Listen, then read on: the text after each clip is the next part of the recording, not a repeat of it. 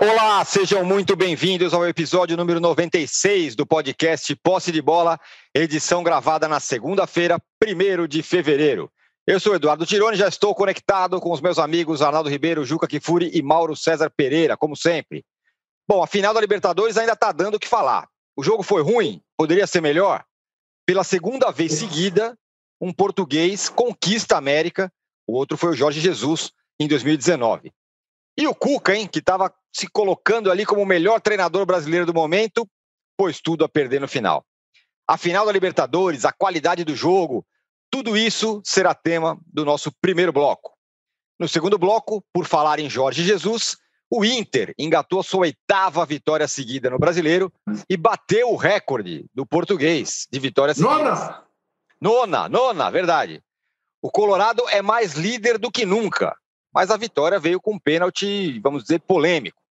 Enquanto isso, o São Paulo do Diniz perdeu mais uma e ostenta a tenebrosa marca de dois pontos nos últimos 18 jogos, pontos disputados. Bom, e ó, presta atenção, porque o Arnaldo tem informações quentes sobre o São Paulo, o futuro do Diniz, e vai contar pra gente aqui. O Galo também venceu e segue na briga. E o Fla, o outro concorrente ao título, joga nessa segunda. Tudo isso será tema do segundo bloco. E o Vasco, hein? Não consegue se livrar de vez do fantasma do rebaixamento. E a rodada também não foi boa para o Corinthians. De novo, na sua briga pelo G, alguma coisa que lhe daria alguma vaga, pelo menos na pré-Libertadores. Será um dos temas do nosso terceiro bloco. Um recado importante: você que assiste a gravação do podcast pelo YouTube, não deixe de se inscrever no canal do All Sport. E você que escuta o podcast na sua plataforma predileta, não deixe de seguir o Posse de Bola. Bom dia, boa tarde, boa noite. O episódio de hoje poderia ter umas 17 horas de duração, mas a gente vai tentar cumprir a nossa uma hora é, tradicional e, e justa. De Porque tem muito assunto, de acréscimo. E um pouquinho de acréscimo. Que mentira, tem... que mentira, hein, Âncora? Que, que? mentira, hein? Juliana tá, tá, já está olhando no relógio. Uma hora normalmente, né? Tá bem. Tá, uma, hora e po... tá. uma hora e os acréscimos. uma hora e quinze. Uma hora e um pouquinho de acréscimo. Tá. Bom, Juca, a final da Libertadores não foi claro, um grande jogo. Mas quando a gente olha para o campeão Palmeiras, teve coisa boa aí ao longo do, da caminhada. Por isso que o Caneco veio. Tô certo ou não? Certíssimo. Quer dizer, na medida em que os dias passam e as horas passam, a coisa que você, o torcedor, principalmente, menos da bola, é para a qualidade do jogo.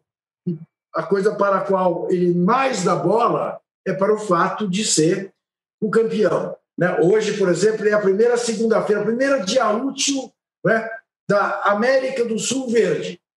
O torcedor do Palmeiras está indo para a escola, aqueles que estão indo para a escola, indo para o trabalho, aqueles que têm que ir para o trabalho, ou ficando em casa, que seria o ideal se todos pudessem, é, feliz da vida, olhando para todos os demais. Eu recebi uma mensagem de um palmeirense que disse o seguinte: o curioso nessa coisa de ser campeão da Libertadores é que a gente é que bebe e os torcedores dos outros times é que acordam de ressaca. E é verdade. Todo mundo que torceu contra está né, tá estomagado. E o palmeirense está feliz da vida dele. Eu, eu, eu apenas lamento, e não é especificamente, evidentemente, em relação qualquer outro torcedor brasileiro teria feito a mesma coisa, a começar pelo que a própria Comembol e a CBF estimularam, né, no Maracanã, é um, monte de aglomerações que houve em torno desse jogo, seja em Santos, seja em São Paulo, seja no entorno do Maracanã, da Vila Belmiro, aqui da Casa Verde. Uh, e as consequências nós vamos ver daqui a duas semanas, como vimos pós-Natal, pós-Réveillon, né? infelizmente as pessoas estão brincando com a pandemia, que vem aí recrudescida, mais forte, né? segundo todos os, os infectologistas e biólogos, em função desta nova cepa da, da pandemia. Uh, é um verdadeiro crime o que as entidades uh, oficiais do futebol estão fazendo, estão brincando com a cabeça do torcedor e estimulando esse tipo de responsabilidade. Mas eu quero abrir fazer essa abertura, como eu fechei o meu comentário de hoje na CBN, lendo um pequeno pequeno, peço paciência para vocês, um pequeno poema de Federico Garcia Lorca, o espanhol que foi assassinado, fuzilado pelas tropas de Franco na Guerra Civil Espanhola. Verde que te quero verde, verde vento, verdes ramas. O barco vai sobre o mar e o cavalo na montanha. Com a sombra pela cintura, ela sonha na varanda. Verde carne, tranças verdes, com olhos de fria prata. Verde que te quero verde, por sob a lua gitana as coisas estão mirando-a e ela não pode mirá-las. É isto. Verde que te quero verde. Muito bonito. Parabéns ao Palmeiras, campeão da Libertadores. Mauro, é... eu acho que você não gostou muito do jogo, assim, pelo que eu andei vendo, pelo que eu andei vendo. Você achou que o jogo foi ruim pra caramba. Mas alguém, é, a minha pergunta é, alguém jogou mais do que o Palmeiras ao longo da competição? Os dois times que a gente poderia apontar aí que fizeram uma boa campanha, o Santos perdeu na final e o River, com aquele jogo incrível que fez contra o Palmeiras é, no 2 a 0 tinha perdido por três e ficaram pelo caminho. O título é do Palmeiras, a gente, você pode é, falar que a final foi ruim, e parece que foi mesmo, é, mas, enfim, o título teria que ir para alguém e foi para o Palmeiras, que acho que parece ter sido o melhor time, né? Bem, deixando claro, vou responder a sua pergunta, tá? Diga. Porque diga. aí a minha resposta vai gerar, obviamente, distorção dos cretinos, como sempre acontece. a sua pergunta foi: alguém jogou mais que o Palmeiras? Sim. O Santos jogou mais que o Palmeiras durante a Copa Libertadores. Sim, o River hum. jogou mais que o Palmeiras durante a Libertadores. O campeão, então, não é legítimo? Não. O campeão é legítimo porque o formato de disputa não é quem jogou melhor, é quem vai eliminando os adversários num torneio que é de mata-mata a partir da segunda fase, né? Contando aí, da segunda, a terceira fase, né? Que tem a preliminar ali, aquele mata-mata preliminar, fase de grupos, passada a fase de grupos, é tudo eliminatório, é mata-mata. Quem vence classifica, então o campeão, campeão não se discute. Quando o Grêmio foi campeão, também houve essa discussão. Ah, venceu times mais fracos, não sei o que, não importa. É, é, os times mais fracos que enfrentou, entre aspas, né? É, eliminaram outros e a vida segue. Isso aí eu acho que é uma bobagem discutir.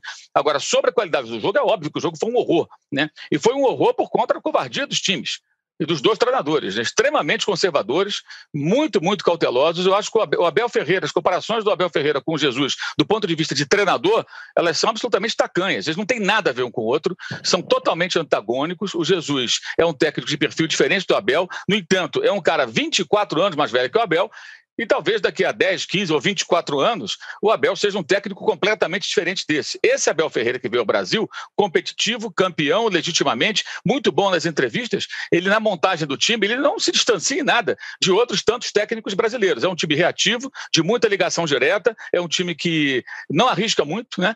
Pelo contrário, até, até no elenco que ele tem em mãos, ele, ele não arriscou muito durante o jogo. Né? Ele ficou ali e tal.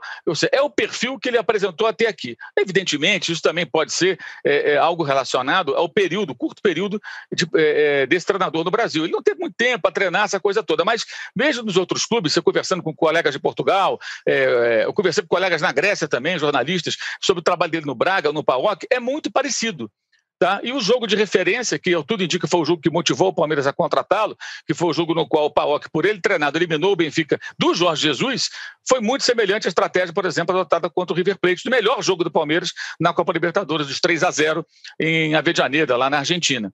Então, é, é, eu acho que é importante frisar isso aí. É claro que grande parte da imprensa é, é vai jogar confete tudo mais. É esse negócio que o Juca falou, inclusive, ao torcedor, é óbvio que o torcedor tem que comemorar. Agora, nós estamos aqui não no programa da, da do, do canal, é, canal Verde do Palmeiras, é, Avante Palmeiras. Não, estamos num programa de jornalistas aqui. Então nós temos que falar aquilo que a gente acha. O jogo foi ruim.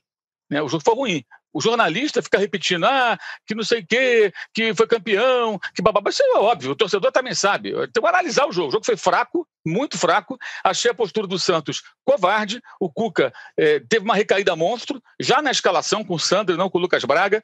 Tentou segurar o time. O Santos, que foi tão elogiado e tão vencedor contra Grêmio e contra Boca, agredido, atacando, buscando gol, marcando gol no começo, não, não tomando conhecimento do adversário. Dessa vez foi um time extremamente cauteloso, medroso até, com a posse de bola estéreo durante boa parte do jogo, no primeiro tempo, por exemplo, né? e não criou nada também. Então o jogo era um jogo daquela altura totalmente aleatório. Era uma bola vadia, uma bola levantada, um contra-ataque ou pênaltis depois de uma prorrogação. Né? E a tendência, se houvesse a prorrogação, seria também ser tão arrastada quanto foi o jogo. Não só pelo calor, né? mas também porque os times não queriam o jogo. Né? E esse aspecto, compara... hein, Mauro? Esse aspecto, justiça se faça ao Breno Lopes, ele nos poupou de 30 minutos ainda mais torturantes. Sim. Porque ia ser, ia ser um horror. Sim. Se eu tivesse prorrogação. Sem dúvida. É, aliás, o Breno Lopes tocou duas vezes na bola, quer dizer, o rapaz tinha uma estrela danada, é o Gabiru da vez, né? É, pode ser que no futuro ele seja um grande jogador do Palmeiras e pode passar que nem um raio, né? Porque ele não, é, não foi uma grande contratação, não é uma estrela do time, e ficou na história do clube. Que são coisas diferentes. Uma é a vitória, a conquista. Mundial, né, Mauro? E não vai, não porque está escrito, é. Não vai jogar. É uma história é. muito peculiar do, né, de um herói de uma partida e de um campeonato. E por que não está escrito? Né? Certamente porque não era uma das prioridades. Né? É, senão teria sido escrito. Mas, enfim, é, eu acho que o, o, fato é que são duas coisas distintas. Uma é o merecimento do título, então isso é óbvio. Foi ganho de forma legítima, então isso não tem que discutir. Ah, o adversário foi mais fraco, também tem que ser falado ao longo da análise durante a competição. Nós falamos isso. Pegou o caminho mais fraco, mais fácil do que o Santos. Mas ganhou de forma legítima, isso se discute. Agora, ficar o jornalista, no caso eu, como jornalista, vou ficar aqui repetindo o que fala o torcedor. O torcedor fala o que ele fala, do Palmeiras, do São Paulo, do Corinthians, ou do Grêmio, do Inter, do Flamengo, do Vasco. É, fala do jogo. O jogo foi ruim demais. E essa história de ah, finais costumam ser jogos ruins. Sim, finais costumam ser jogos tensos em que os adversários. Não é um jogo único, né? Agora, é possível ter uma final melhor. E esses times jogaram mais bola. O Palmeiras jogou mais bola durante a competição, né, em alguns momentos, especialmente no famoso jogo do River Plate na Argentina, e o Santos nem se fala. As atuações do Santos contra Grêmio e contra Boca, tanto em casa quanto fora, foram excelentes. Em casa, então, espetaculares, surpreendentes até. E o Santos foi covarde. O Cuca ainda fez uma lambança no final, quando provocou a sua própria expulsão, tolamente segurando a bola. O técnico está na área técnica para orientar o time, não para pegar a bola, para fazer cera. Se nós criticamos lá atrás, quando o Mano Menezes, é, pelo Cruzeiro, ficou na frente do Reinaldo, que hoje atua no São Paulo, estava emprestado à Chapecoense, foi bater um lateral na Copa do Brasil e o Mano ficou no caminho, ou recentemente o Renato segurou um jogador, quem foi mesmo? Foi, foi na linha lateral, o Renato segurou. É, enfim. Segurou na beira do campo, é. É, todo mundo criticou. É lógico, ele não está ali para segurar jogador jogador, você fica na frente do cara que quer bater um lateral na área. Deixa o cara bater um lateral na área. Ainda mais o Mano Menezes, né? Que não é contra esse tipo de jogada. É... Também não tem que segurar a bola. Então ele ali causou uma confusão, ele foi expulso, desconcentrou o time. E é um detalhe também que é importante, né? Um certo oportunismo, né? Ah, o Pará está mais uma, mais uma final de Libertadores. O Pará é um jogador esforçado, é um jogador com limitações, tem uma carreira muito maior do que o futebol que ele possui, o que é um grande mérito. Então ele merece ser elogiado, um lutador, um operário da bola. Pode ser visto dessa forma. Agora, argumentar, viu? O Pará está na final como se os ex-clubes dele, Grêmio, Flamengo, né, o Flamengo especialmente, que foi o último, tivessem errado ou liberado. Pará foi, foi, campeão da Libertadores em 2019 como reserva, porque jogava no Rafinha, né, e não tem termo de comparação. E o gol foi em cima de quem? Em cima do Pará. Que, aliás, dá muita sorte ao Palmeiras. Em 2018, o gol que de, definiu de vez o título brasileiro do Palmeiras com Felipe, Luiz Felipe Scolari foi um gol do Dudu no Maracanã, no jogo Flamengo 1, Palmeiras 1, em cima do Pará também, bola no Dudu, Dudu deitou em cima do Pará e caixa, 1 a 0 O Flamengo empatou, aí no final o Paquetá perdeu aquele gol e tal, aquela chance. O Palmeiras ali saiu para o título, não tinha mais jeito. Foi a última possibilidade ali de aproximação de quem perseguia o líder, que era o Palmeiras, logo depois de campeão. Então, Pará, essa coisa, ah, porque Pará tem limitações, em cima dele saiu o gol. Muito mal o Cuca, em tudo, na proposta de jogo, na escalação, no comportamento naquele final. Sabe, a preocupação maior é demonstrar sua própria fé com aquela camiseta lá com a Nossa Senhora e tudo. Quer dizer, eu, sei lá, não sei, parece mais preocupado com essas coisas do que com o time. O Santos tinha que ser o Santos de sempre, agressivo, corajoso, para surpreender o Palmeiras. O Palmeiras foi aquilo que ele é. É um time reativo, salvo raros momentos, como o recente jogo contra o Grêmio, primeiro tempo, que o Palmeiras encurralou o Grêmio, jogando com a bola, pressionando, marcando a saída. Gostei muito daquele primeiro tempo. E acho até que o Abel pode apresentar daqui a algum tempo esses outros elementos no jogo do Palmeiras. Então são duas coisas distintas. Né? Uma, o Palmeiras, campeão, parabéns, torcedor tem que comemorar. Outra análise, fria do jogo, né? E, se a gente fosse achar que toda final ruim é justificável porque é uma final, Então a gente está aqui assinando o 7x1, né? O 7x1 nosso de cada dia. Ah, vamos ter jogos ruins, porque é uma final, dando licença para matar, para matar o futebol. Os dois técnicos poderiam, e, consequentemente, as duas equipes, ter apresentado algo melhor. E o que me chamou a atenção também foi a quantidade, não é o caso de vocês três, não, mas de outros colegas que torcem para times paulistas que não o Palmeiras e que passaram o domingo na rede social assim: não, esse negócio de falar que o jogo foi ruim é dor de cotovelo, parabéns, Palmeiras Palmeiras. Os caras estão pé da vida, meu irmão, com o cotovelo inchadaço, porque ah, não, não são palmeirenses. Aí ficam ah, ali mas, tentando justificar, porque não tem coragem de falar que o jogo foi ruim, cacete. O jogo foi uma porcaria. Tem que ter coragem de falar. Jornalista com medo de falar. Eu vi vários na rede social. Ah, porque não sei o que, que papapá. Na verdade, é assim, porque não consegue falar. O jogo foi ruim. Ou o jogo foi bom. Se a gente não tiver coragem de falar que o jogo foi ruim, então, o que nós estamos fazendo aqui? O jogo foi ruim. Agora, o Palmeiras merece ser campeão? Merece ser campeão, claro, ganhou limpamente. Agora, eu não me conformo com esse tipo de coisa. Acho muito conveniente, acho cômodo e acho que é uma pipocada de muita gente. E mandando indireta para quem está falando. Por isso que eu estou falando aqui. Não vou citar o nome porque não me citaram, mas mandando indiretas para quem está criticando a qualidade do jogo. Eu vou criticar a qualidade do jogo, claro, o jogo foi ruim, vou falar que foi bom. Se eu fosse um crítico de cinema, fosse ver um filme, é, foi indicado para o Oscar. O filme é péssimo, mas a academia indicou para o Oscar. Ah, indicou para o Oscar, eu tenho que falar que é bom. Não, o filme foi ruim. Mas, o, Mal, ruim. veja o jogo foi um filme pessoas, ruim. Porque os diretores não quiseram sequer, fazer um bom filme. As pessoas nem sequer entendem o que leem, infelizmente. Na minha coluna na Folha, eu escrevi que, entre outras coisas, o Palmeiras tem que agradecer, como tem que agradecer a São Marcos, a Libertadores de 99, tem que agradecer ao Armani a, a virada Sim. do jogo lá na Argentina. E tem que agradecer pela existência do VAR. Sim. Pelo que aconteceu aqui no campo do Palmeiras. Sim. Aí nego me escreve dizendo: não é elegante da sua parte lembrar erros de arbitragem a favor do Palmeiras neste momento que ele foi campeão. Mas você não Faça falou isso de depois. Eu não estou lembrando nenhum erro de arbitragem. Eu estou lembrando acertos do VAR. Mas se não tivesse o VAR. Sim, perfeito. Teria acontecido 3 a 0 e eventualmente o 4 a 0 no pênalti. Percebe? Então é difícil mesmo, não tem Sim. jeito. Agora, quando o jornalista entra nessa de querer desfazer aquilo que foi ruim e transformar em bom, aí, velho, aí. Não, é, um eu faço questão de falar isso, e eu não vou citar o nome, porque foi um festival de direitinha para mim. Jornalista palmeirense, jornalista que não é palmeirense. Cara, tem que falar a real. Aí, aí, não, aí a mulher tá sempre. Ah, em 2019. 2019 foi um jogaço. River e Flamengo foi um jogaço. Quem tiver dúvida, no YouTube tem aí inteiro aí, assiste o jogo aí e compara. Foi um tremendo jogo. Estratégia, tática, propostas dos times, os técnicos, jogadores, foi um jogaço. Infelizmente, o futebol caiu de qualidade no mundo inteiro. Mas há esperança. Zé Mourinho tomou outra pancada agora do Brighton, está despencando no campeonato inglês. Então, aquela, aquele rame-rame não está mais dominando a Premier League, que é uma referência mundial. Se a Premier League for dominada por essa porcaria de jogo reativo, de ficar só se defendendo, de ficar 50 minutos sem chutar a bola no gol, tendo Kane, Son, Lucas, Gareth Bale, esses caras todos, nós estamos ferrados, porque aí vai ser uma tendência mundial de jogar daquela maneira. Mas quem está fazendo justiça, não é, é fazendo... o time que joga bola e fazendo justiça a você, a sua avaliação de River Plate e Flamengo foi que o épico foi o fato do Flamengo fazer dois gols no fim, num jogo em que o River estava melhor. No primeiro tempo, não do segundo. Certo, é isso. No primeiro tempo, o River massacrou o Flamengo. O, o River, o River é sufocou o Flamengo, não de pressionar, isso. mas de não deixar jogar. No segundo tempo, o Flamengo fez isso. um bom jogo. Eu já vi esse jogo umas três ou quatro vezes.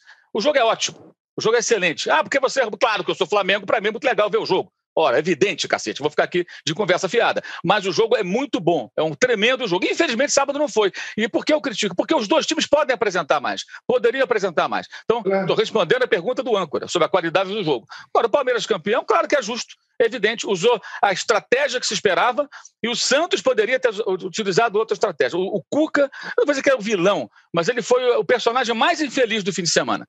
Pela montagem do time, pela tolice que cometeu no final e por não ter tido a coragem de manter o Santos como o Santos é. Essa história de ficar ali com medo e tirar as características do time para jogar da maneira que o Santos não é, que não é nem o chamado DNA Santista, né? Que tradicionalmente o Santos é agressivo. E aí você vê o Marinho jogando mal, o Sotel jogando mal, mas a proposta do Santos não foi a proposta do, habitual do Santos. Eu acho que isso aí, deve estar martelando bastante a cabeça do Cuca, que estava tão bem você, essa como temporada. você já disse antes, antes do Arnaldo, uh, pela camiseta de muito mau gosto, até pelo fato de que, se é para fazer uma homenagem às mulheres, à Nossa Senhora, faça uma homenagem pública e peça desculpa pelo que fez quando tinha 17, 18, 19 anos. Né? Tem isso. O Arnaldo, olha aqui, ó. É o seguinte: vocês estão falando aí que o jogo foi ruim, não sei o quê. Eu conversei bastante com o Arnaldo nesse fim de semana e o Arnaldo gostou da estratégia claro. vitoriosa do Abel Ferreira. Claro. E não gostou do que fez o Cuca. Certo, Arnaldo? Esse é o Arnaldo, Esse é o Arnaldo é. pragmático. Bom, vamos lá. É, assim, vamos lá. É bom deixar claro algumas coisas antes, para, como o Mauro disse, para não permitir outras interpretações. Eu, Arnaldo Ribeiro, sempre, sempre fui e sempre serei contra o VAR, contra a final única, contra VIP no estádio, carteirada, contra público no estádio com Covid é, e a favor da estratégia da vitória. É, não quer dizer que eu não possa dizer se um jogo foi ruim ou não. E o jogo foi ruim. Agora, a estratégia do título do Abel Ferreira foi perfeita. Para jogar contra o Santos, a melhor maneira é não deixar o Santos jogar. Foi isso que o Grêmio e o Boca não fizeram. E o Abel fez sem nenhum problema. Sem nenhum problema. Ele não arriscou um milímetro o jogo todo. Tendo um time melhor, tendo um banco melhor, tendo situações melhores. Pouco importa. Ele foi o responsável pelo incômodo que o Santos não sentiu em outras partidas. Mesmo quando o Cuca, tardiamente, abriu o seu time e repetiu o time contra Grêmio e Boca no segundo tempo. O Breno Lopes é a cerejinha do bolo, né? O Breno Lopes, que não está inscrito no Mundial porque foi contratado fora da janela, internacional e tudo mais.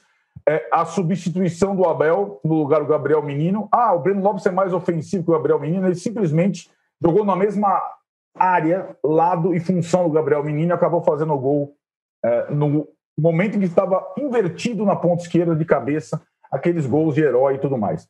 Então, assim, a qualidade do jogo ruim, a, a estratégia do Abel perfeita. É, e ele conseguiu uma coisa que nenhum técnico conseguiu no Palmeiras, com todos os investimentos, com times melhores, com jogadores melhores, como o Dudu, como lembrou o Mauro, desde 1999. E ponto. Para o Palmeiras, é o melhor técnico possível. Ele devolveu a Libertadores ao Palmeiras.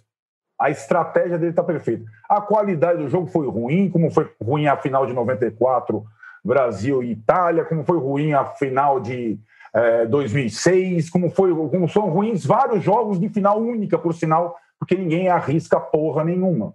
E essa coisa de final única só permite um desfile de VIPs, etc., e carteirada e tudo mais, tudo mais, essa coisa toda. É uma merda essa coisa da final única, eu sempre achei isso.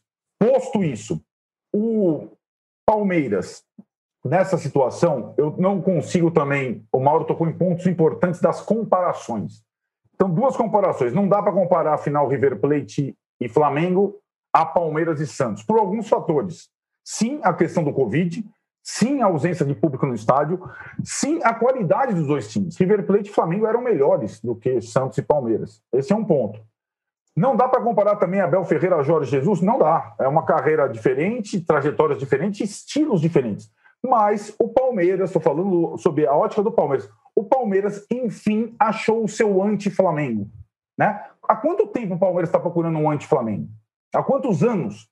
Né? A busca pelo Jorge Sampaoli era pelo anti-Flamengo. Atiraram, não acharam, buscaram o Luxemburgo, nada. E o Abel Ferreira é o anti-Flamengo no seguinte sentido: o Palmeiras consegue, nesse duelo particular dos mais poderosos do momento, ser o campeão da América, sucedendo o Flamengo. Então, essa, esse tiro da diretoria do Palmeiras acertou o alvo, o novo português. E aí, um último capítulo.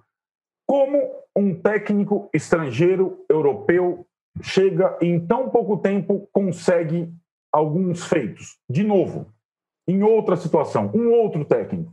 E como um técnico brasileiro, dos melhores que a gente elogiou tanto, num momento decisivo, tem esse comportamento.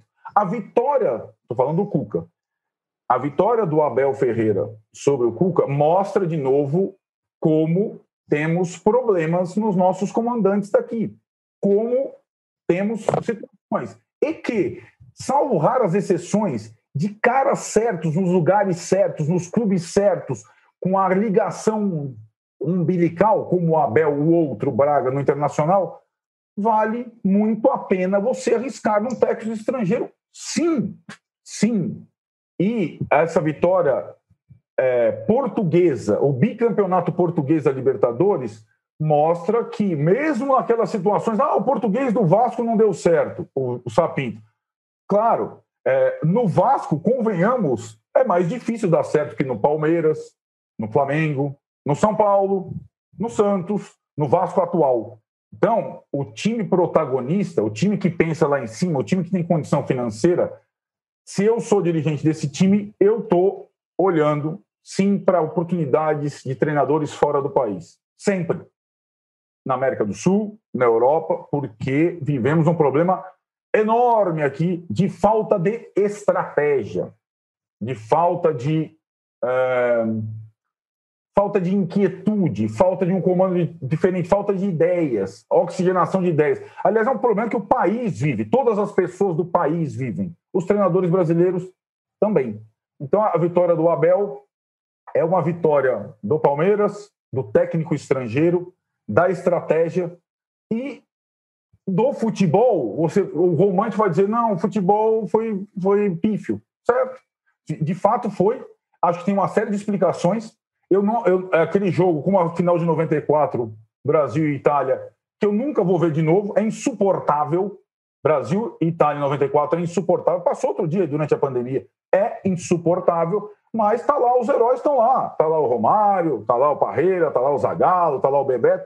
Porque o futebol é um jogo de resultados, de você vencer o seu adversário. Né? É assim que o torcedor entende o futebol, ama o futebol e vive o futebol. Nós podemos analisar os outros componentes do jogo, né? Mas para quem atua, compete, dirige, joga, o que importa é você ser superior ao seu adversário. E o Palmeiras foi superior ao Santos e é campeão da Libertadores.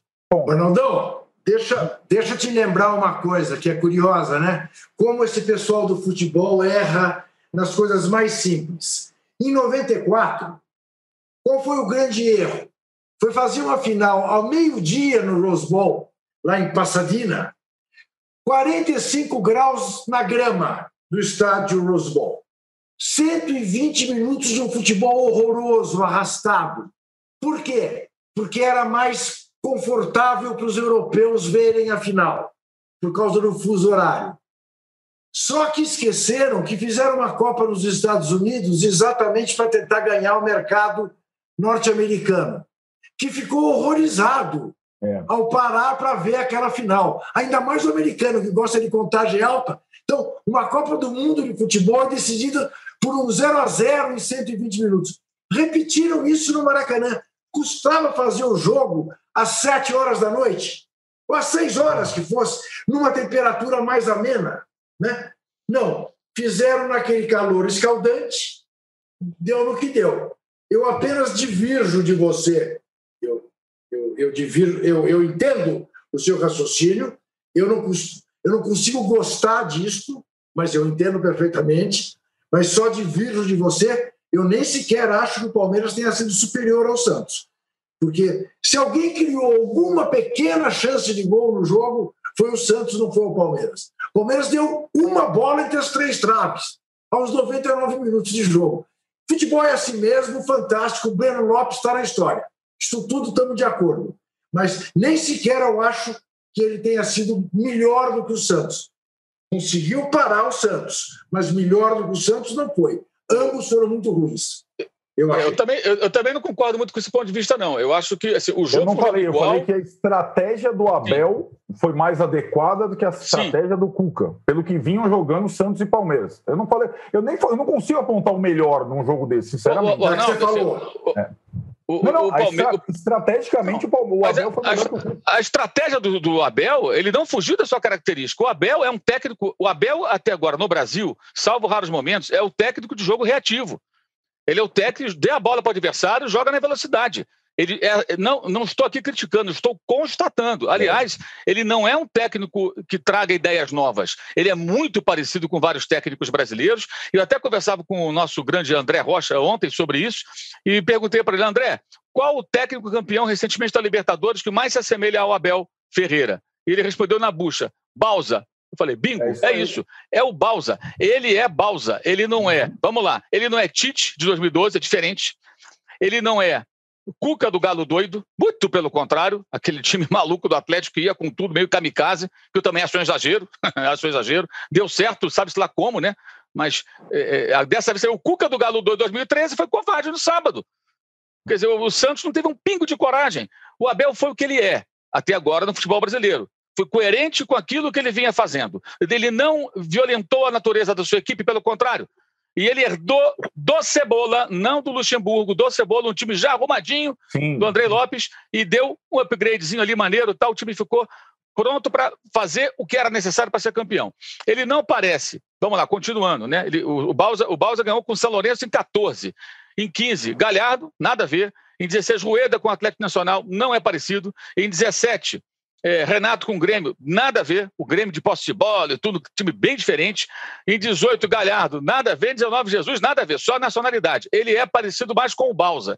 Isso uhum. não é uma crítica, isso é uma constatação. Pelo amor de Deus, entendam o que eu estou falando. É apenas isso. E pode ser que daqui a um tempo eu fale, ó, ele está mostrando outra faceta, o time do Palmeiras agora joga de outra forma e tal. E tomara que assim seja. A gente precisa de ideias aqui, de arejar esse negócio que está feio, a coisa do calor horroroso, né? É, é uma pobreza de ideias terrível nesse país no futebol, né? Isso é um ponto bom, que embora ele seja um técnico português abrasileirado na proposta de jogo, é, é, isso ele, ele, vai estancar a onda que viria com o título do Cuca, de que o, o técnico brasileiro é que é bom, que os de fora não sei o quê, e o Cuca ele violentou as próprias, a própria natureza de jogo do time dele, do time que ele treina. Então, esse foi, acho que, o grande erro. E, e falhou na hora H, né, Mauro? E falhou na hora H. E falhou na hora, na hora H, e ele, ao jogar daquela maneira, ele, ele ajudou o Palmeiras a anular os pontos fortes do Santos. Porque o Santos não foi impetuoso, o Santos foi medroso, o Santos não foi corajoso. Então, deve estar, tá, deve estar nem dormindo, de ficar pensando, pô, por que, que eu joguei assim? E tem que fazer uma reflexão realmente. O Abel não, o Abel montou o time como se qualquer que fosse o adversário do Palmeiras, o, o Palmeiras jogaria daquela maneira. E o conjunto realmente não teve melhor, porque o Santos chutou duas bolas no gol, nenhuma com grande perigo. O maior perigo uhum. do Santos é a bola que passou pela área, o Lucas Veríssimo mergulhou. Se ele chega um segundinho antes, ele de repente faz o gol. Foi a melhor chance. E o Palmeiras fez uma finalização no alvo. Então, esse é um ponto. Então, assim, a gente também tem que ter a, a honestidade com quem, quem quer ouvir uma análise de futebol de falar o que aconteceu. Porque é muito fácil você ficar falando só, ah, o campeão. Isso é para o torcedor, gente. Isso não é para o jornalista. Ainda mais ficar recriminando quem está falando que foi o jogo foi ruim. Agora, Agora mereceu, mereceu, ponto final. Agora, eu espero ver o Abel Ferreira daqui a alguns meses, não agora nesse torneio mundial da FIFA, não, mais adiante, é, é, apresentando outras armas no comando do elenco do Palmeiras. Eu tenho essa expectativa e acho, pelas declarações dele, que ele vai buscar. Tem essa uhum. esperança, eu chamo de esperança mesmo, porque eu quero ver coisas diferentes no futebol aqui do Brasil. Porque as entrevistas são muito boas. Ele é muito. Ele foi, ele foi generoso depois do jogo, até, até dando, dando muitos méritos aqui, nem fez tanta coisa assim, né? E desde outras entrevistas que ele vem dando, mostra ser um cara diferente fora de campo, com uma boa mente. Eu acho que isso já é um bom caminho para que ele possa ser um personagem que de fato acrescente ao nosso futebol. Oi? Falou, do Diniz, falou inclusive do Diniz. Ele foi generoso. Foi. não, é, foi generoso. Bem generoso, bastante generoso. Não, Fala, e, Juca. político também. Não, é. E, e, que estrela, e que estrela ele tem, né? Quer dizer, não, o que mais me tocou, eu quase chorei quando ele falou: uh, estou, estou aprendendo a ser um profissional melhor mas sou um pai pior, um marido pior, um irmão pior. Aquilo foi tocante, né? Ah, e falando da saudade que ele está da família dele. Aquilo foi muito bonito. Agora, que estrela tem esse cara? Porque eu duvido que algum palmeirense, algum especialista, algum cara que entende minimamente de futebol, na hora que viu ele pôr o Breno Lopes, falou: Mas não vai pôr o William? Tá louco? Essa é a hora do William. Né? Ele foi o Breno Lopes. É. E o Breno Lopes faz o gol do título. Ora, essas coisas é que fazem do futebol um negócio extraordinário. Muito bem, senhores. Está aqui. Fechamos o primeiro bloco. O Abel Ferreira falando que é difícil, que ser campeão é complicado. Complicado é mediar o posse de bola. Já passamos ah, meia hora aqui no primeiro bloco. A saudade tem um monte da família dele. Aquele foi muito bonito. Isso. Agora, que estrela é esse cara? Porque eu duvido que algum palmeirense. Agora. Vamos, desculpa aí, deu um, um, pequeno problema aqui no meu computador, mas vamos embora. É, então, não, eu mesmo, é, eu é mesmo estranhei. É, é até eu tive, que, tive que parar aqui, eu, mas tudo bem. Eu tô quieto, eu tô é, quieto. eu também estava. Você estava emocionado com, com, com Abel Ferreira. Parabéns ao Palmeiras, campeão da América. A América é verde. E a gente volta no segundo bloco porque tem muita coisa para falar. Internacional líder com pênalti, sabe lá. São Paulo. O, o Arnaldo tem novidades do São Paulo. O Flamengo joga hoje, Galo venceu. Voltamos em 30 segundos. Em 2021, a gente quer que tudo seja diferente, mas a emoção do Brasileirão vai continuar a mesma. É disputa para entrar no G4, briga para escapar do rebaixamento, polêmica com VAR, enfim. É o maior campeonato do futebol nacional. E com o All Sport Clube você assiste aos jogos do Brasileirão ao vivo no estádio TNT Sports. Acesse uol.com.br barra esporteclube e assine já. São planos a partir de R$ 13,90 por mês para assistir ao vivo ao melhor do futebol onde você estiver. UOL Esporte Clube, assine já. Estamos de volta para o segundo bloco do episódio 96 do podcast Posse de Bola. E é o seguinte, é... vamos falar da liderança do Campeonato Brasileiro. O Juca, o Abel Sim. Braga, quem diria, bateu o recorde de vitórias do Jorge Jesus, ganhou mais uma. era um jogo enroscadíssimo contra o Bragantino, que está jogando bem. É mais líder do que nunca. Eu, eu, eu até fiz um trocadilho desses infames. Abéis, Abéis.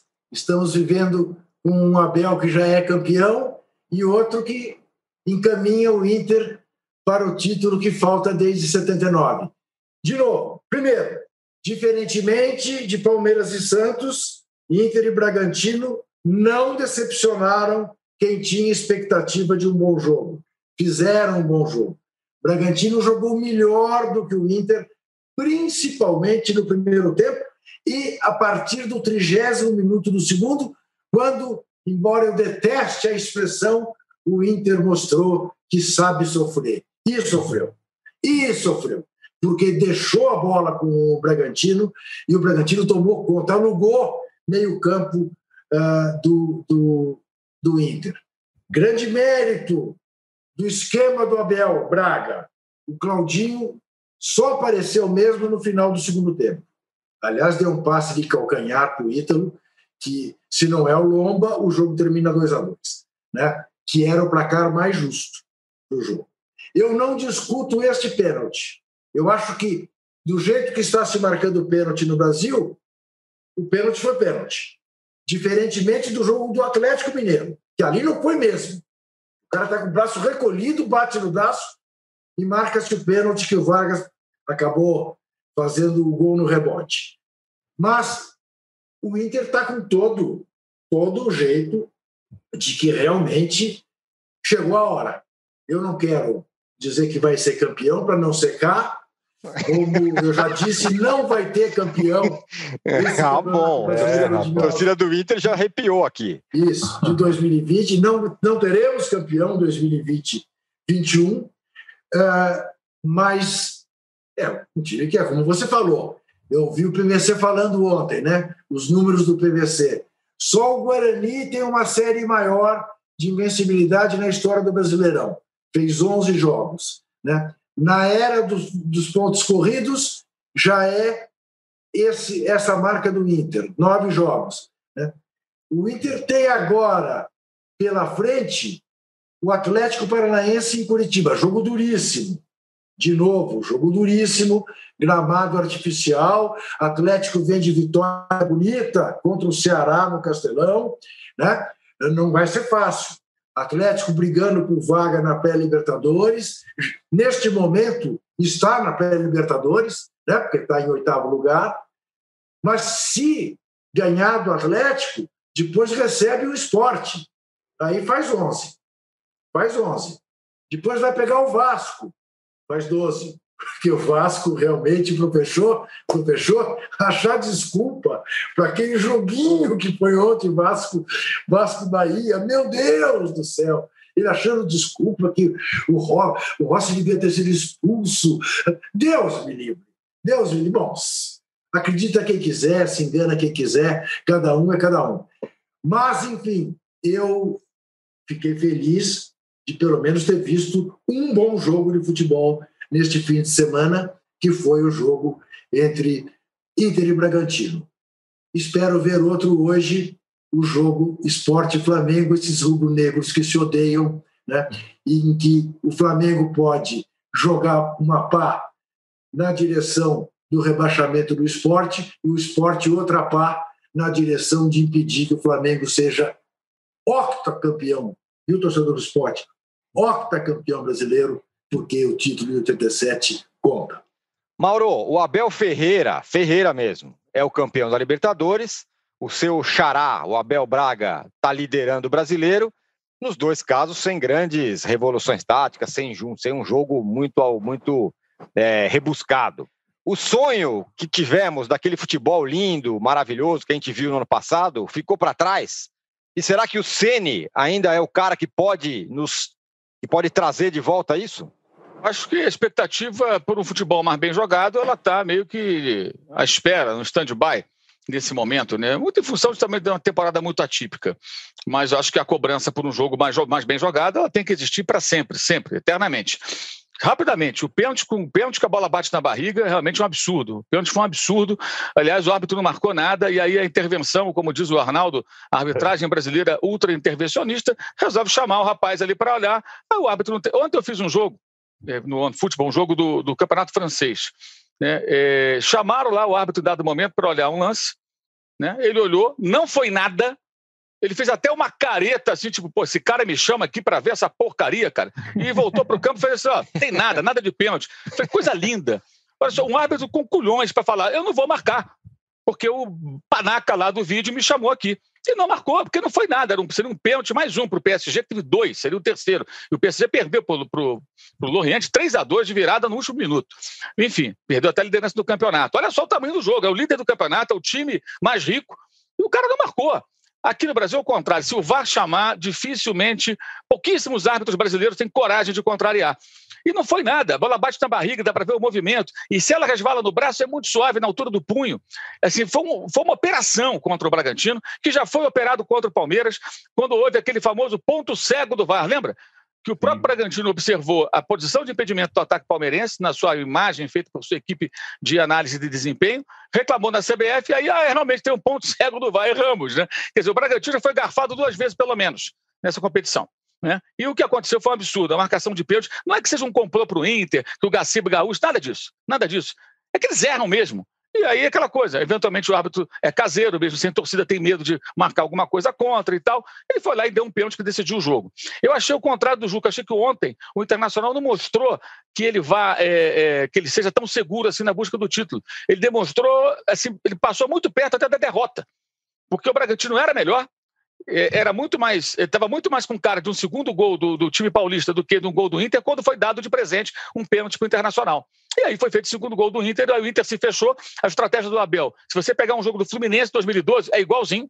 Os torcedores tricolores do Rio de Janeiro certamente sabem o que eu estou falando, que vão ter na memória o que era aquele time, que era um time bom, com ótimos jogadores, tinha ainda a Unimed bancando o Fluminense, mas sofria, sofria, sofria, sofria, e foi ganhando, e foi ganhando, e foi campeão brasileiro, é muito semelhante, a estratégia é a mesma, porque as ferramentas de trabalho desse treinador são as mesmas, não mudaram. Né? Isso, de novo, é legítimo, pode ser campeão, blá, blá, blá, blá, blá, blá, mas o diagnóstico é esse, a gente olha para o campo e vê isso. Então, achei que ontem o Inter é, é, é, flertou demais com o perigo num cenário de uma partida muito previsível. Era óbvio que o Bragantino jogaria daquela maneira. Né? E, aliás, muito bom o trabalho nesse momento do, do Barbieri, do treinador, né, dos jogadores e tudo mais. É, merecia sorte melhor e foi uma absurda marcação. Né? Aí tem mil interpretações, tem ex-árbitro fazendo corporativismo, falando, não, que não sei o quê, porque é um movimento antinatural. Eles inventam mais muletas para defender qualquer tese deles e, e proteger quem está apitando, salvo exceções. Conversei com um deles que, inclusive, falou: não foi nada, bateu na barriga, não vou falar o nome porque eu não posso, mas bateu na barriga, não foi pênalti nenhum, e não foi mesmo. E não foi mesmo, né? Mas, enfim, é... sobre o Rogério Ceni. Mauro, é... Mauro, explica isso. Por que, que não pode? Porque trabalha. Não, porque o cara trabalha numa emissora, se eu falar, vai causar um, um desconforto. Eu não quero falar. É a conversa em off, é. né, Juca? O cara fala com a gente é. em off, então eu não, prefiro não, tá falar para não, não causar um embaraço. Posso falar para vocês depois. Não é que eu estou achando engraçado, é o seguinte, mas é que eu queria pegar esse ponto. Do mesmo modo que os árbitros não podem falar, né, criou-se também essa coisa que os comentaristas Sim. de um não pode falar. Pro, no, meu Deus do céu, então nós estamos... Se ele quiser falar nas tribunas dele, ok. Né? Isso, Até porque a comentarista de arbitragem do jogo, ela, ela disse na hora que foi pênalti, o Caio Ribeiro, muito oportunamente, falou: olha, a bola bateu na barriga. E deu a dica para ela, né? Era na Dini Bastos. E ela insistiu que foi pênalti. Depois até teve um diálogo um pouco áspero comigo no Twitter, não sei porque ela ficou tão zangada. Eu só é, escrevi o que eu achava, que o Caio tinha acertado e que ela estava errada na visão dela. E para mim a imagem é muito clara, como diria Arnaldo, não esse aqui, o Ribeiro, mas sim o outro, o César Coelho. Né? Ali foi claro. Para mim foi muito claro. Mas enfim, é... então se ele quiser falar nas tribunas dele, vai falar. Eu não vou dizer o nome. Mas tá. foi, na, foi, na, barriga, não foi pênalti. Aquilo não foi pênalti. Aí tem o malabarismo para dizer que foi pênalti. Porque também tem esse negócio. O torcedor do Internacional adora falar que foi garfado em 2005 que o Corinthians roubou o Internacional. Então parece que, Interna... parece, é, parece que nunca o Internacional vai ser beneficiado pela arbitragem. Vai ser sim. Como o Flamengo pode ser, como o São Paulo pode ser, como o Grêmio pode ser, como qualquer time pode ser. É evidente. Fica esse quen, quen, quen, ah, não, porque em 2005 o Corinthians, não sei o que e tal. Não, o Inter foi beneficiado ontem, já foi outras vezes também. Qualquer time pode ser prejudicado ou beneficiado. Sobre a pergunta do Rogério Ceni, ele se propõe a isso, né? A ser um técnico que o time dele jogue de uma outra forma, não dessa forma reativa. É, e hoje vai ter que jogar dessa forma mesmo, porque o esporte vai jogar fechado. O Jair Ventura é um técnico que monta seus times defensivamente, hoje principalmente, muita bola no Thiago Neves, para tentar segurar o adversário e, quem sabe, chegar no gol e poder pontuar. O esporte tem que fazer um ponto, pelo menos que seja, né? pelo menos um ponto. Claro, precisa de três, né? Mas se o esporte coletar qualquer pontinho nessa altura, já está valendo, né? Já, já, já vale a pena para o esporte. Até porque o Fortaleza, que está ali abaixo, vai jogar em casa contra é, Bahia, Coritiba e tem mais um. É, e Vasco, é, a tabela é boa, a é? tabela é, é boa da Fortaleza. O Fortaleza tem três jogos em casa contra adversários do bloco de baixo. É, desses cinco jogos que restam. Então, se o Fortaleza souber exercer mando de campo, ele vai pontuar e aí ameaça o esporte, ameaça o Vasco. Então, esses times, Vasco e esporte, precisam de pontos aí desesperadamente. Então, enfrentando o Flamengo, que é o vice-líder, talvez mesmo em casa um ponto possa servir. Mas tem que buscar também a vitória, tem que ter a ambição da vitória. Acho que vai ser um jogo brigado e não concordo com o Juca com essa coisa dos times que se odeiam. Para mim, essa é uma rivalidade unilateral. O torcedor do Flamengo está nem aí para o esporte. O esporte que tem essa bobagem de 87, esse devaneio, e fica falando, ah, que não sei o quê, porque o Flamengo que se dane. O torcedor do Flamengo dá a mínima para o esporte. Com todo Olha respeito ao esporte, não dá. Não dá. Não, o Tabet também é um fanfarrão. É, fica querendo criar celeuma. O Tabet não é referência para a torcida do é. Flamengo. Pergunte ao torcedor do Flamengo se liga para o esporte. Não liga. O referente do Flamengo pode ser com o Vasco, com o Fluminense, com o Botafogo, com o Corinthians, com o Palmeiras, com o Grêmio, com o Inter, com o Galo, com o Cruzeiro, que está na Série B. Esses são rivais. O esporte não é, desculpa, não é não é rival, por conta de uma história maluca, né? E tem também os Zé Regrinhas que falam assim, não, porque a justiça determinou. É, pois é, mas é de vez em quando, quando a justiça determina certas coisas, com as quais eu também não concordo, aí eles vão para a rede social dizer, ah, não, a justiça errou aqui, por que, que fulano foi preso e coisa e tal, né? São as contradições clubísticas de parte da imprensa brasileira, especialmente aqueles que odeiam o Flamengo. Mas vamos que vamos. Muito bem. O Arnaldo, agora que rufem os tambores, hein? O negócio é o seguinte: na teoria, né? na teoria, assim, quando você pega a prancheta, os conceitos, o São Paulo do Fernando Diniz é um deleite, né? Troca de passe, saidinha futsal, só golaço tal. Mas na hum. prática é um enorme fracasso, né? Agora, dá para convencer algum torcedor de que esse é o caminho e que o Abel está fazendo está errado? Essa é uma pergunta. E a segunda, que é a mais importante, deixei para o segundo ponto, você, desde ontem após o jogo, está aí apurando, varou a madrugada apurando, acordou de manhã apurando. Você tem novidades sobre o São Paulo do Diniz, que ganhou dois pontos nos últimos 18. Diga lá. Esse ponto é interessante, porque antes das informações, né? É, eu, eu que eu sempre considerei, é, analisando o Fernando Diniz, o trabalho dele em outras equipes. É, ele é ótimo para as nossas discussões, debates, canal do YouTube, posse de bola, é, nossos, nas, nas, nossas tribunas, como o Mauro gosta de falar, e o Juca também, é, das, das tribunas de imprensa. Para o torcedor, torcer por time do Fernando Diniz ou se envolver com o time do Fernando Diniz é suicídio, é impossível. É, não tem nenhuma, nenhuma adesão ao que gosta o torcedor do futebol, porque ele não, não é um trabalho que tem como fim o resultado, a vitória. Eu até chamo. E tem uma convicção tal que eu chamo chamei uma vez e gostei da própria definição, tem uma tal de soberba da derrota, né? Perde, mas insiste, insiste. E o Fernando Diniz vai deixar o trabalho no São Paulo, assim como deixou no Atlético e no Fluminense, com alguns ainda encantamentos por parte dos analistas e torcedores enfurecidos dos seus times. É, não é nem só enfurecidos, é desgostosos.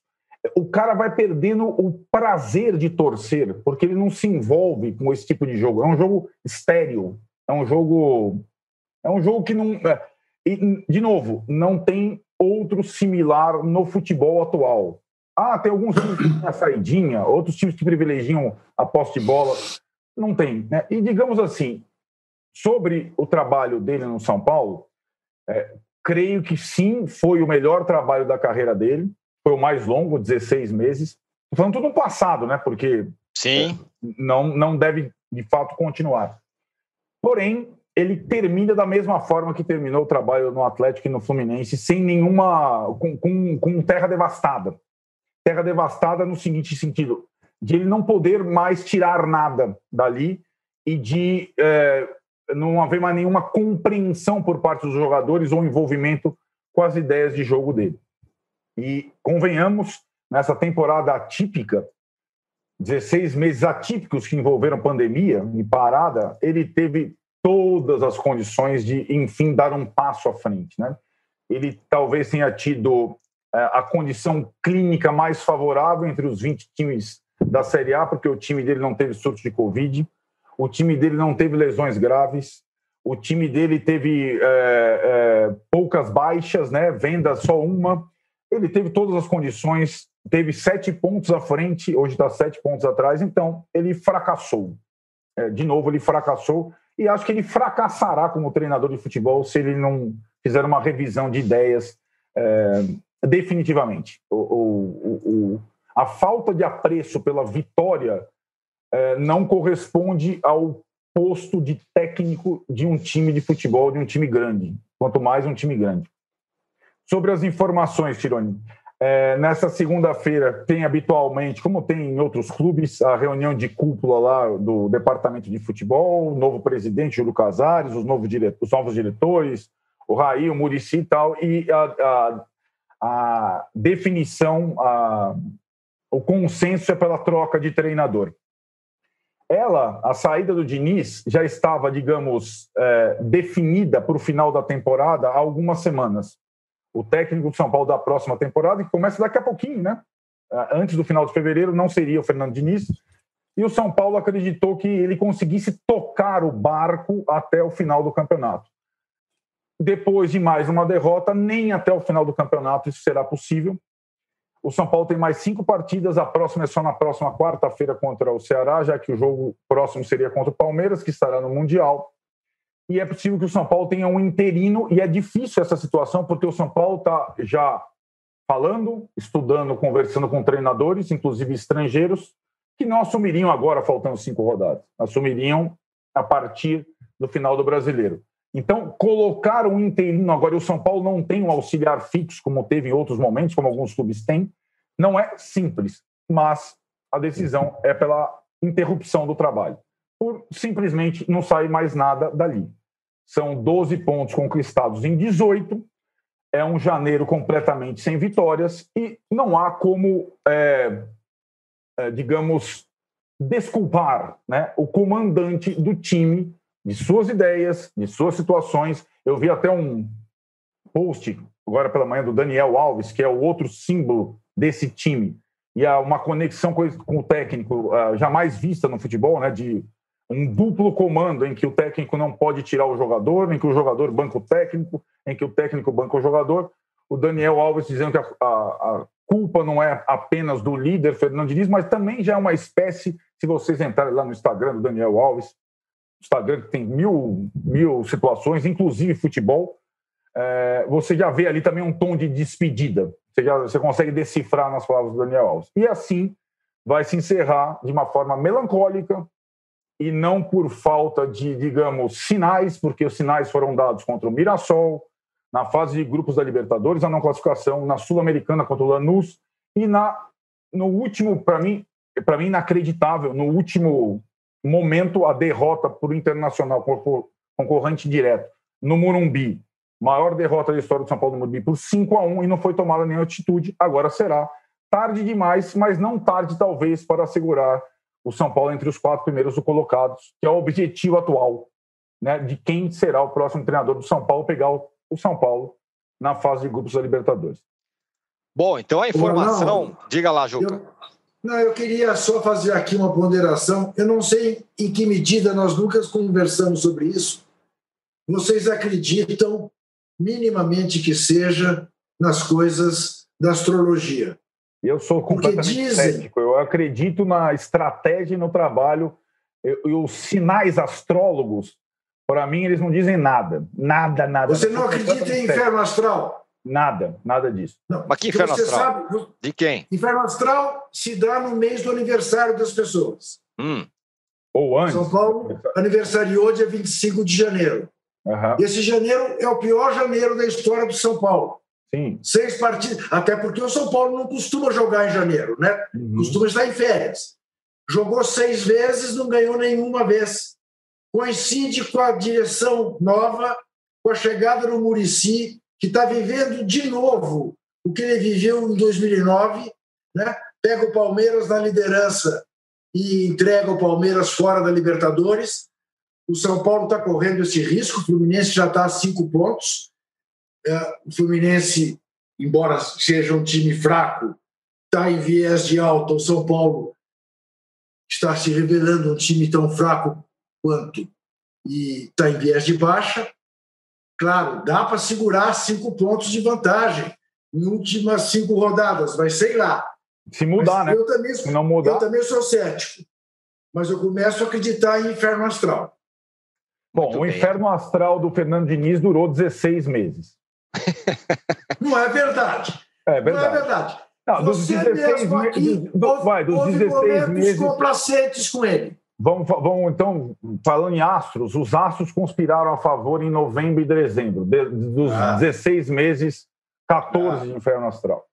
É. Bom, então é isso. Ó. A informação é essa, dada aqui pelo Arnaldo. Vai ter uma reunião isso. de cúpula no São Paulo, da cúpula do, do, Departamento de Futebol, mais o presidente, mais o Murici, mais todo mundo, é, e que vai ser anunciada ou determinada ou decidida a saída do Fernando Diniz do São Paulo Futebol Clube. Fique com essa informação dada pelo posse de bola.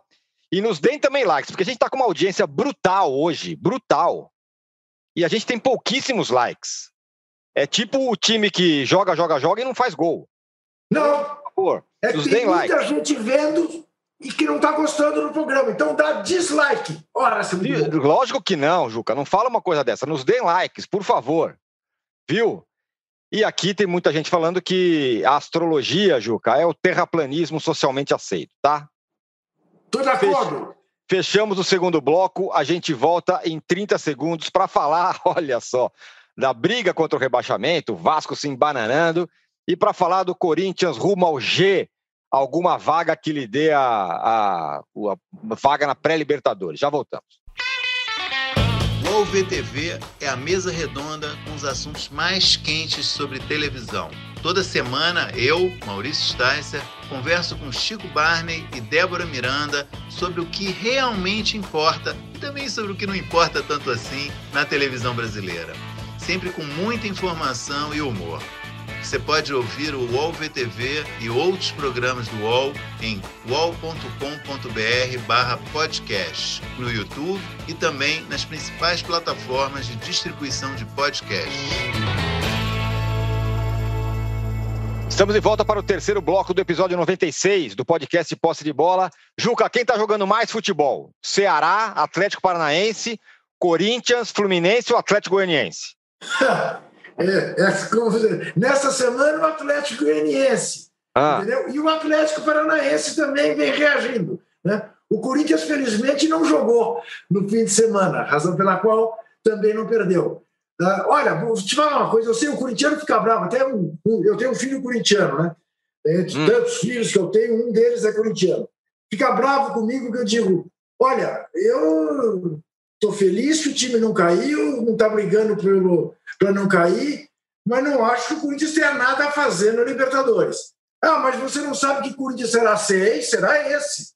Até porque a Libertadores começa daqui um mês, a pré-Libertadores. Né? Então, esse Corinthians, para quê? Para ser estapeado de novo pelo Guarani de Assunção? Pelo... Não, é melhor ficar em casa, uh, não sair para dar vexame. Ah, mas tem um dinheiro. Não, dinheiro, dinheiro não é exatamente o objetivo de um time de um clube de futebol.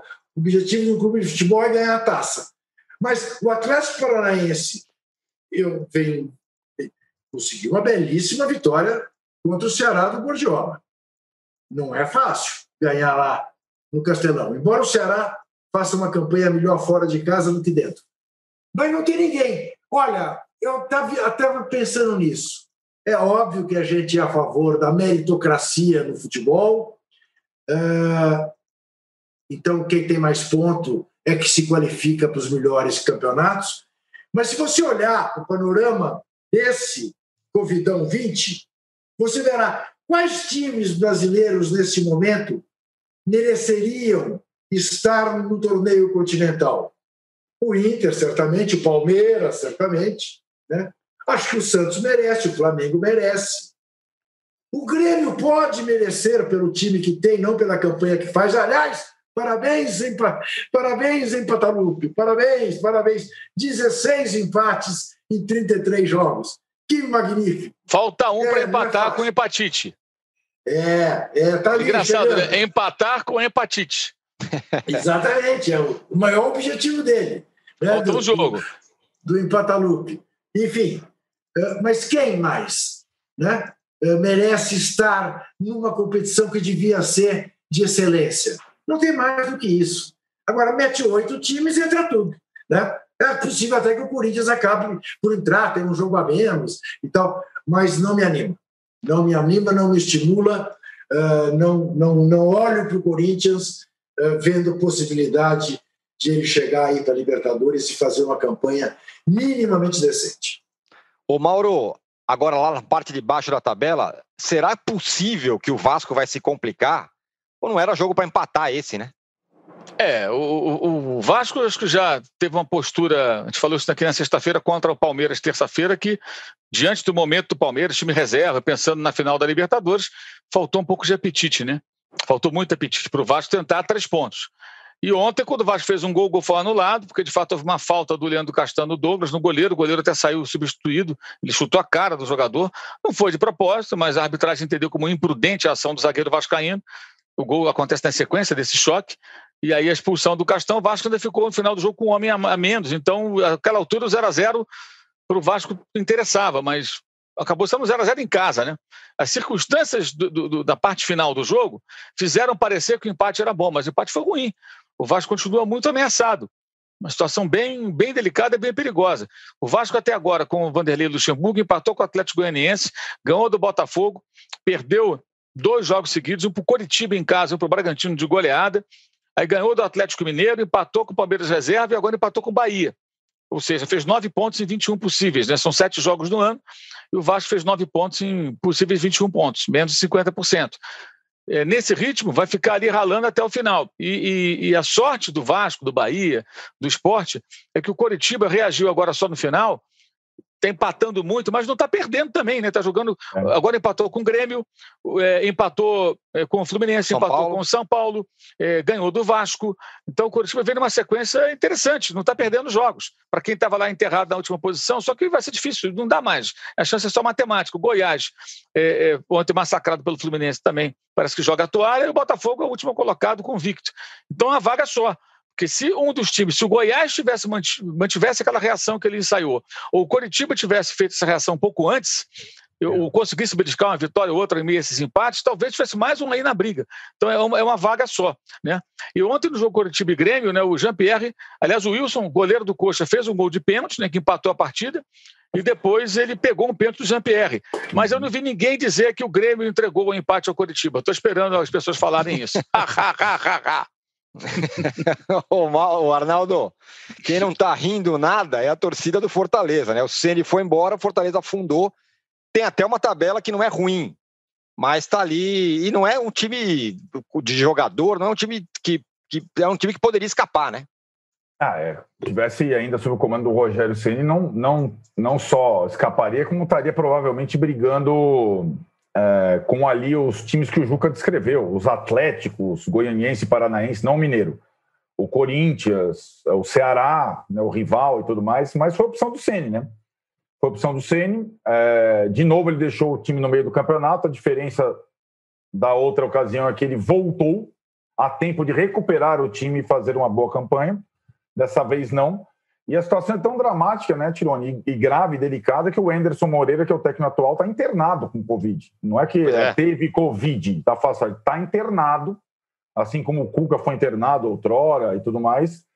E o Mauro descreveu o, o, o Fortaleza sem técnico, a tabela. O próximo jogo, quinta-feira, contra o Curitiba, que não está perdendo em Fortaleza, é crucial. E aí o seguinte é o Vasco, também em Fortaleza. Então, esses dois jogos, eu acho que eles definem se o Fortaleza sai ou não do buraco. Entrar no buraco faltando cinco, seis rodadas é muito complicado. E o Fortaleza tem esses problemas extras aí. E eu também acho, eu entendo o que você falou, porque em termos de qualidade de time, ele é melhor que vários. E fez frente a vários dos que estão lá na ponta da tabela, né? Fortaleza brigou e tirou ponto de todo mundo que está lá em cima. Todo mundo. Acho que só não ganhou ponto do São Paulo, mas dos outros, todos. E aí agora está numa situação complexa e vai depender dos confrontos diretos contra os times de baixo, seus confrontos diretos para permanecer na Série A. Muito bem, senhores, olha, a gente teve uma audiência brutal, o nosso número de likes poderia ter sido maior, mas a gente não está não tá aqui para reclamar, né, Juca? Estamos aqui, tá tudo não, bem, tá tudo certo. Não, não. E quero ressaltar que o Arnaldo veio aí com a informação para fechar esse podcast e que vai ter uma reunião da cúpula do futebol de São Paulo, mais o presidente, e que é, nessa reunião vai ser decidida é, que o Diniz não vai continuar no comando técnico do São Paulo. Certo? Bom, é isso. Fim do podcast Posse de Bola número 96. A gente volta na sexta-feira. Obrigado, Mauro. Obrigado, Juca. Obrigado, Arnaldo. Obrigado a todo mundo que esteve com a gente aqui. Foi uma audiência muito legal hoje. Valeu, Venâncio, que está no comando aí das picapes, Rubens e toda a turma. Valeu! Você queria falar alguma coisa, Sexta-feira, sexta-feira antes da estreia do Palmeiras no Mundial. Exatamente. Né? Que se dá, se não me engano, às 11 horas da manhã do dia 7, né?